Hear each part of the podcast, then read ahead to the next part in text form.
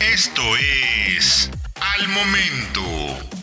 La mejor información en el formato de audio para que no te pierdas un solo detalle de lo que está sucediendo justo ahora en el mundo de los autos. ¿Cómo estás? Soy Diego Briseño y te invito a que estés bien enterado de las noticias, lanzamientos, pruebas, comparativas, análisis y todo lo que está pasando en México y en el mundo. Recuerda que nos puedes escuchar a diario en el podcast de soloautos.mx. Suscríbete para que no te pierdas de absolutamente nada. Ford niega estar trabajando en una submarca de eléctricos.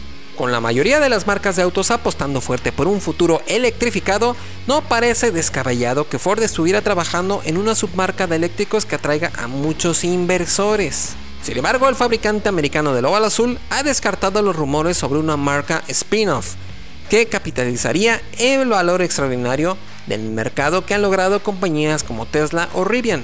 A pesar de la especulación por parte de la prensa, no tenemos planes específicos para dividir nuestro negocio de eléctricos o nuestro negocio de motores a combustión interna, comentó Jim Farley, CEO de Ford, en una entrevista con CNBC. Asimismo, aseguró que se están enfocando todas sus capacidades, experiencia y talento que son claves para el futuro que se ha trazado Ford.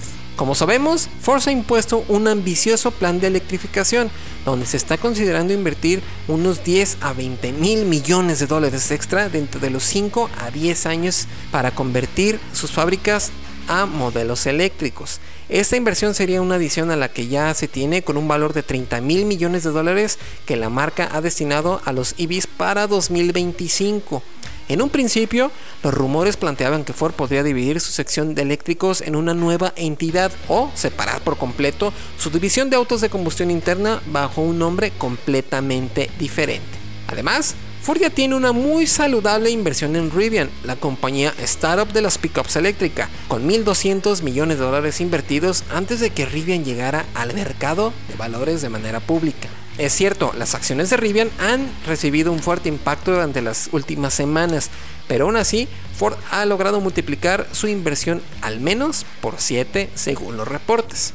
Farley ha comentado que no tienen planes inmediatos para vender su participación en Rivian, aunque admitió que todo está sobre la mesa.